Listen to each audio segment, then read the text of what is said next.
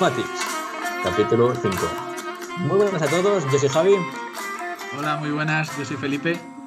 Bueno, y, hoy estaremos eh, un gran personaje, es el, es el gran Pablo Zomaquero, un experto en nutrición clínica y en pérdida de grasa, que vamos, eh, tanto yo y Felipe somos eh, grandes fans de, de, este hombre, le seguimos como si fuesen los Beatles, y nada, pues estamos súper, súper contentos de, de, tenerle hoy. Muy, muy buenas, Pablo.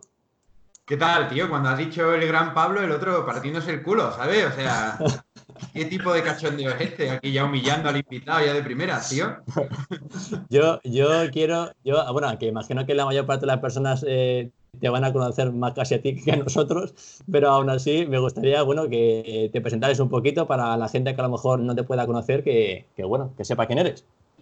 Eh, pues a ver, eh, soy dietista nutricionista de diplomado, eh, licenciado en tecnología de alimentos, hice un módulo de, técnico de laboratorio y nada, siete años de consulta clínica, curré en industria y soy profesor. Siete años más en consulta. Qué bárbaro. Qué bárbaro, qué bárbaro. Ha tenido, ha tenido que ver de todo, ¿eh? Hostia, tío. Ya, ya hablaremos, ya hablaremos. Bueno, eh, voy, a, voy a tirar yo con la primera pregunta y es lo primero que te quería preguntar es, eh, bueno, ya que has tenido tú tantísima experiencia, eh, ¿qué es lo que suele preocupar más a la gente cuando te viene a ti a consulta para, para, perder grasa?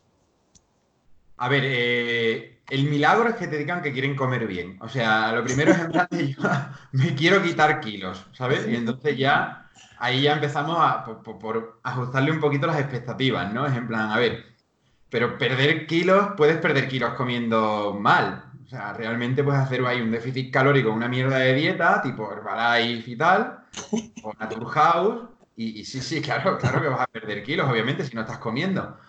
Entonces hay que empezar a gestionar un poquito las expectativas y decirle, vamos a intentar que la pérdida de peso sea una consecuencia de que estés teniendo buenos hábitos y comas bien, ¿no? que eso seguramente luego tenga más efectos en la salud y pueda ser más fácil de mantenerlo a largo plazo.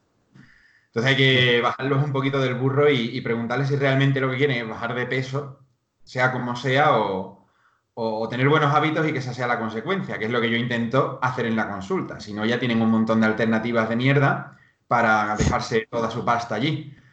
Claro. Así que lo primero es intentar bajar eh, las expectativas de la pérdida de peso y trasladarlos a un cambio de hábito, que es lo más complicado, porque hay gente que ni siquiera quiere. ¿eh?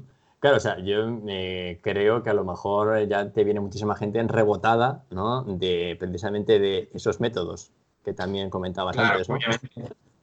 Ten en cuenta que esos métodos a, nivel eh, de, negocio lo hacen muy bien, porque claro, si yo no te enseño a comer, lo que te estoy haciendo es que vuelvas, ¿no? Porque vas a volver a ganar peso y en un ciclo y en un bucle infinito vas a venir, vas a perder peso, te dejas una pasta, dentro de un año, año y medio o lo que sea, vas a volver a venir, te sangro otra vez un dineral y como nunca te enseño al cambio de hábito, eh, pues lógicamente vuelvo a ganar peso, ¿eh?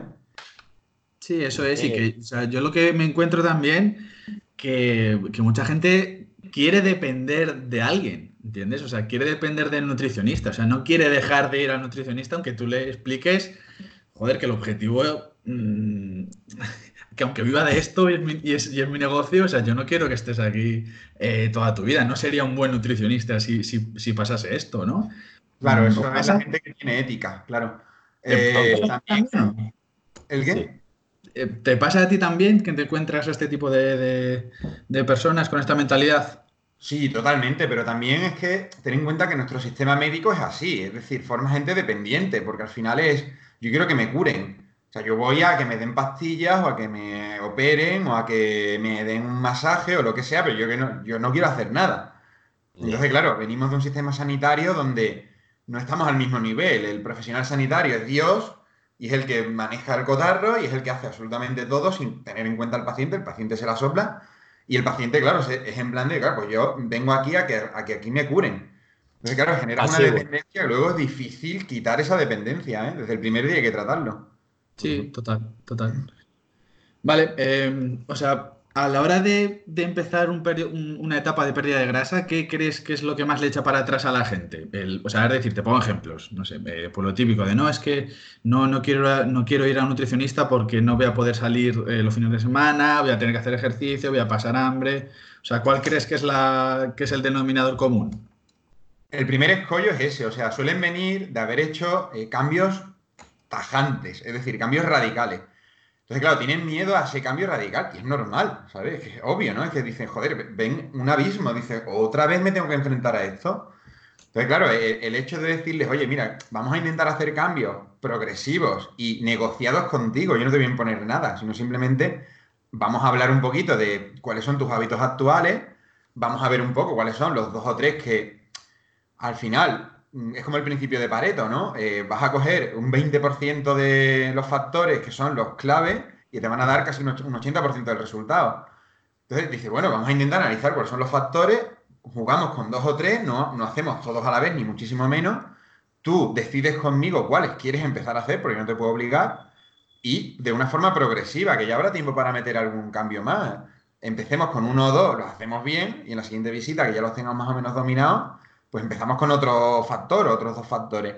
Entonces, quitarles de primera el decir, no, no tienes que cambiar todo, es decir, no vas a dejar de salir de fiesta, no te vas a comer ni un dulce, eh, vas a tener que entrenar cuatro horas de gimnasio diario, es en plan, eh, no te flipes, digo, vamos a intentar meter un poquito de verdura en las comidas y a lo mejor sales a andar dos días o tres días y ya con eso va que chutas, ¿sabes? Ya, ya, Claro, claro, Vale, porque Sí, no, dispara, dispara.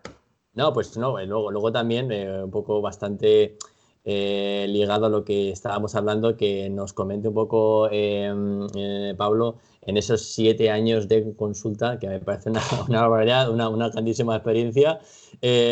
¿Cuáles son los principales errores que tú ves en consulta de la gente cuando, bueno, pues cuando lo típico, ¿no? Viene a consulta y dice, bueno, es que yo no entiendo, Pablo, porque es que estoy comiendo perfectamente, lo hago todo perfecto, pero aún así no, no bajo ni un gramo, ¿no? ¿Qué es lo que suelen hacer mal o menos bien esta gente? A ver, eh, claro, primero el yo como muy bien, o sea... Depende, ¿no? De, que se compare. la, percepción, la percepción de un paciente de comer bien a la del Nutri de que come bien está muy distorsionada, ¿no? Pasa que tampoco le puedes machar. O sea, yo siempre intento ser positivo y decirle, vale, venga, hay cosas que mejorar, obviamente, pero aquí lo estás haciendo bien. ¿Principales problemas? Pues yo qué sé, por ejemplo, eh, vida social. O sea, hay gente que tiene vida social que dices tú, pero es que tienes más fin de semana que semana. Así, ¿eh? Que empieza, el jueves. Claro, tío, que dices, joder, eh, es que el martes se sale, ¿no? Que ¿Cómo no vamos a salir un martes? y dices tú, bueno, bueno claro, claro, que dices, bueno, que tienes 46 años, Manuel, que no, que no estamos todavía en la facultad. Déjalo ya, déjalo ya. Claro, déjalo, hombre. Retírate. es ridículo que te metas ahí en la, en la residencia, hombre. que van a llamar a la policía cualquier día. No, pero por ejemplo eso, o sea, fines de semana totalmente idas de olla, ¿sabes? O, o vacaciones, ¿no? Yo qué sé, pues... yo he tenido gente que ha venido de un crucero con, de una semana con 8 o 9 kilos más, ¿sabes? Sí, bárbaro, macho. 9 kilos. Ese, es el récord. Ese para mí es el récord, claro, que entonces dices tú, pero a ver, ¿pero qué has hecho? O sea, ya por, cuestiones médicas, ¿no? Por curiosidad científica, ¿no? Y claro, te enteras de que puedes hacer muchas comidas y bebidas entre el desayuno y la comida, entre la comida y la cena. Puedes desayunar con champán o lambrusco también. Y entonces, claro, pues al final alucinas, ¿no? Le preguntas a alguien un fin de semana y, te dice perfectamente que, claro, que a lo mejor no, yo no, yo no bebo ron, por ejemplo. Vale, ¿y qué bebes entonces? Bueno, bebo cerveza. Y hacerle una equivalencia, y en cerveza se había tomado más de una botella de ron a nivel de, alcohol. De alcohol, de grados de alcohol. De cerveza, ¿no? Entonces, claro, ese fin de semana, esas vacaciones, jodido. La gente también, por ejemplo, con el ejercicio, ¿no? Que tiene una distorsión de, de lo que ellos creen que queman y dicen, no, bueno, es que como esta mañana he ido a caminar una hora por el monte, pues me voy a venir y me voy a comer tres platos de paella, eh, seis botellines, un helado, no sé qué. Y dices, pero vamos a ver, pero ¿tú qué te crees que has quemado en esa hora de caminata? Que tienes que ir caminando a Moscú y volver para quemar lo de la paella, tío. O sea, eh, mucha distorsión. De hecho, hay, eh, justo por lo, que acabas de decir, no sé si me suena hay estudios que, intentan, o sea, eh, que lo que observan es que gente que intenta perder peso solo haciendo ejercicio eh, muchas veces engorda, justo por, la distorsión que tenemos de joder, eh, no, como he gastado 500 calorías, me como 1500, ¿sabes? Y ni siquiera, o sea, primero la distorsión, incluso con los gadgets, o sea, que están totalmente sobredimensionados. lo, lo, que quemas, que no quemas tanto ni muchísimo menos, porque tienes adaptaciones obviamente a ese ejercicio. Y luego con la percepción de que, claro, si yo no hago nada nunca, el día que lo hago, pues me reviento, pues normal, claro, acabo con agujeta. Vamos, esa hora es una paliza realmente, porque si no hago absolutamente nada, caminar una hora, un día a la semana sin adaptación, es una paliza. Claro, llego a mi casa, en plan, me metí una paliza aquí tremenda. y, claro, de, tener, agujetas incluso, y sí, sí, sí, sí. Las pulseritas son un peligro para eso, ¿eh? También.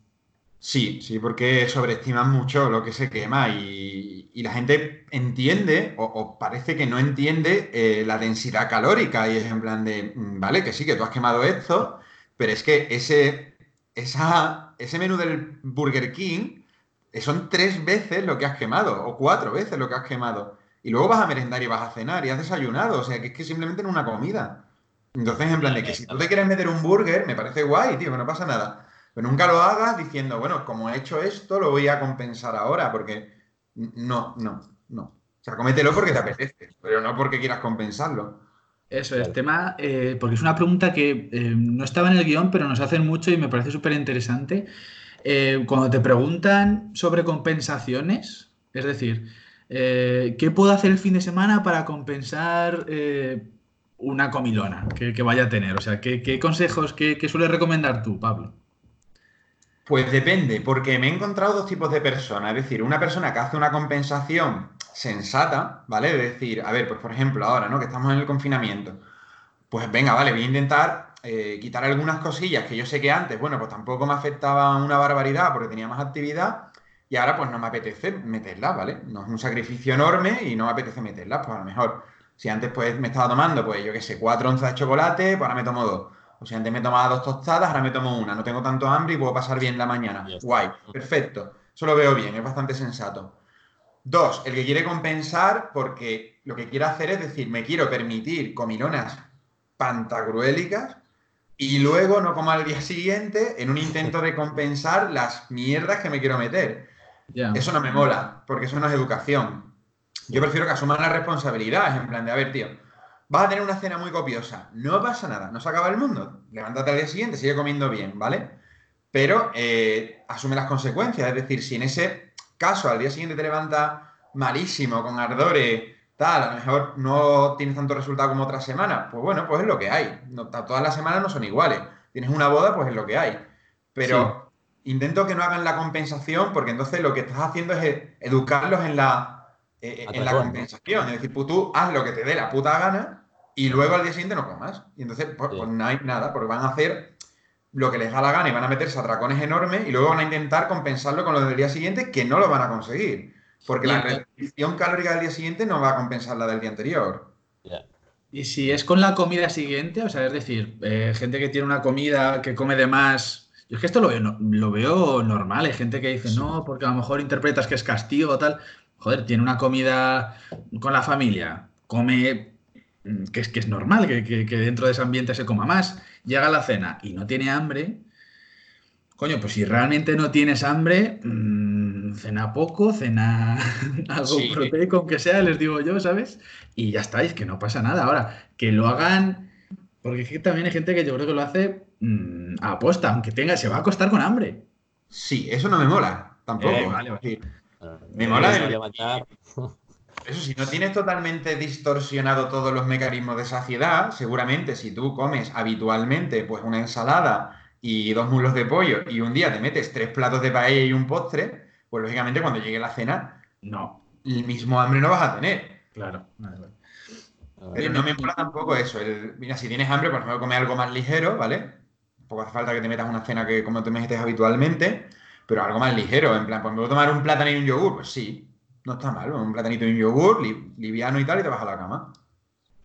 Bien, bien, o incluso, bueno, ya lo hablaremos al final de la entrevista, pero incluso ayunar, quizás ese... Un problema, si no tienes hambre... Eso es, vale. Vale, bien. Eh, bueno, estábamos hablando de los errores, pero también como cara, como cara positiva queremos que nos... Em, eso, queremos que nos contases un poco los casos de éxito más, eh, más relevantes que hayas tenido para animar a la gente. Eh, mola, ¿eh? A ver, yo no lo suelo hacer porque joder, es como, no sé, si lo llevas todo al peso, al final lo que le estás diciendo a la gente es en plan de si no pierdes peso estás fracasando.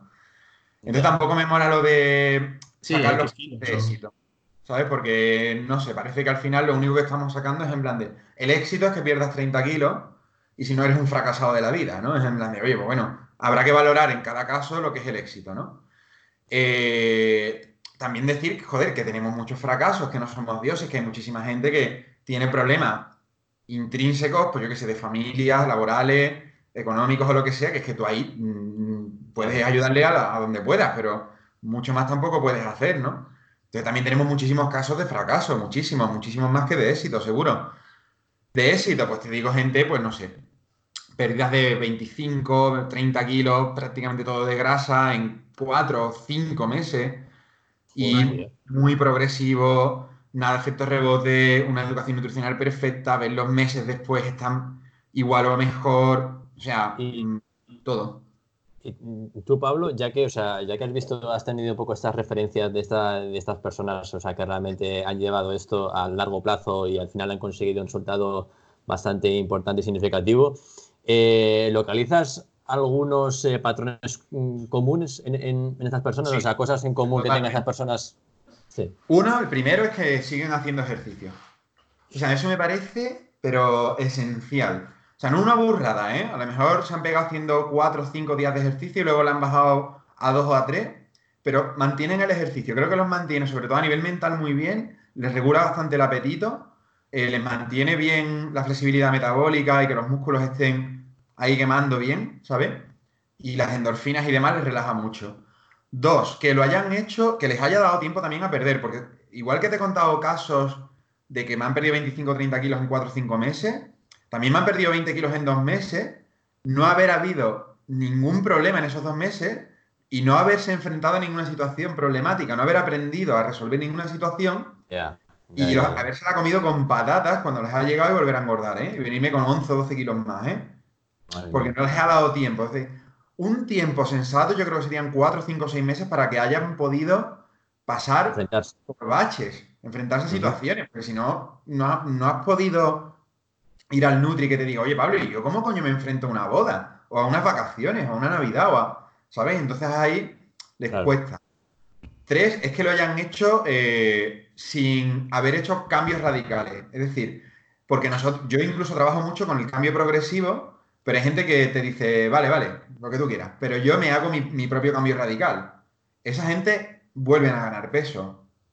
¿sabes? Aunque tú les intentes trabajar el cambio progresivo y que no se limiten solo a, lo que dice la báscula y tal, ellos mismos al final pueden hacer lo que les dé la gana, ¿no?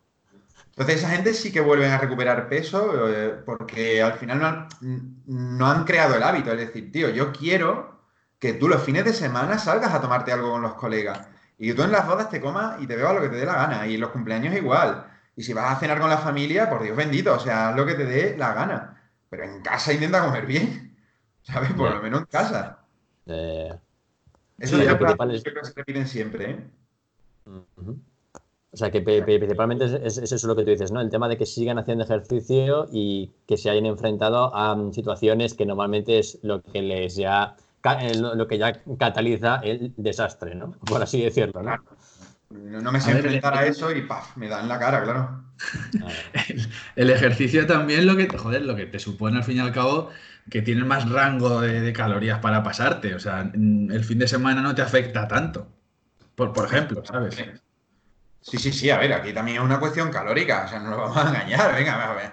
El que no cuentan las calorías ya me lo conozco yo, ¿sabes? O sea, yo recuerdo haber sacado un, joder, una revisión de estudios clínicos de José Antonio y, eran eh, excesos calóricos y todos, todos, todos, todos ganaban peso en un exceso calórico, todos. Es en plan de, mm, bueno, si no importan las calorías, como que todos los estudios clínicos con exceso calórico hay aumento de peso. Entonces, obviamente tienes un margen bastante bonito en, bueno, tengo más gasto calórico, tengo los músculos bastante más sanos y eso puede amortiguar ese atracón muchísimo mejor, o ese exceso del fin de semana, que si yo tengo un músculo totalmente hecho una mierda y, encima no gasto prácticamente nada. Eso es, eso es. Que, yo me imagino, Pablo, que mucha gente que te venga rebotada de, estos métodos milagrosos, en cuanto le sacas el tema del ejercicio, saldrán, vamos, disparados de la consulta, ¿no? Prefieren comerse cuatro cucarachas que hacerse sentadillas. Yo creo que cuesta, nos cuesta más, eh, o cuesta más a, la sociedad en general, hacer ejercicio que comer bien, ¿eh? Eh sí, sí, sí. O sea, sobre. Yo me he dado cuenta, eh, genérico, ¿eh? Obviamente, no, no, no, es no es personalizado, pero a nivel genérico creo que a las mujeres les cuesta bastante menos. o sea, recortar mucho la comida y, preocuparse, o sea, son perfectas en la comida, cosa que un hombre ni de coña y ni de lejos lo es. Y, al hombre le, es muy fácil hacer el ejercicio y a las mujeres no. Entiendo que es también a nivel social, ¿no? Yo recuerdo en mis clases de gimnasia eh, lo típico de que los chicos estábamos todo el tiempo ahí que si jugábamos con no sé qué, no sé cuánto y las chicas no. No se, la, no se ha promovido a las chicas a hacer ejercicio. Era como, no, las chicas que hacen ejercicio son las machorras, las fuertotas, no sé qué. Es como que, como que no, ¿no? Y, una pena, claro. Ejercicio de fuerza ya ni hablemos, ¿eh? O sea, eso me parece. O sea, olvídate. Súper esperanzador ahora, porque sí que veo muchas. En el gimnasio cada vez hay más chicas en la sala de, fuerza y tal, pero ostras, eh, hace cinco años o una cosa así, poquitas, ¿eh? Y lo sí, hay que, vamos, promover muchísimo. Muchísimo el ejercicio en, las chicas, como que es en plan de, oye, que sí, que, que no es nada raro, no te vas a quedar como siempre os dicen en la consulta, ¿no? Pero me voy a poner demasiado fuerte. Si estás perdiendo, joder, si estás perdiendo peso en principio, eh, tiene que haber un déficit calórico, no va, o sea, no va a crecer el músculo. No, va, o crece muy poquito, o, bueno, se pone un poquito más terso o tal, pero no hay un crecimiento de 7, 8 kilos de musculatura, ¿sabes? Eso es como si digo, no voy a entrenar otro día más en CrossFit, a ver si me convierto en más Fraser, tengo miedo, ¿sabes? En plan, no, no, por Dios.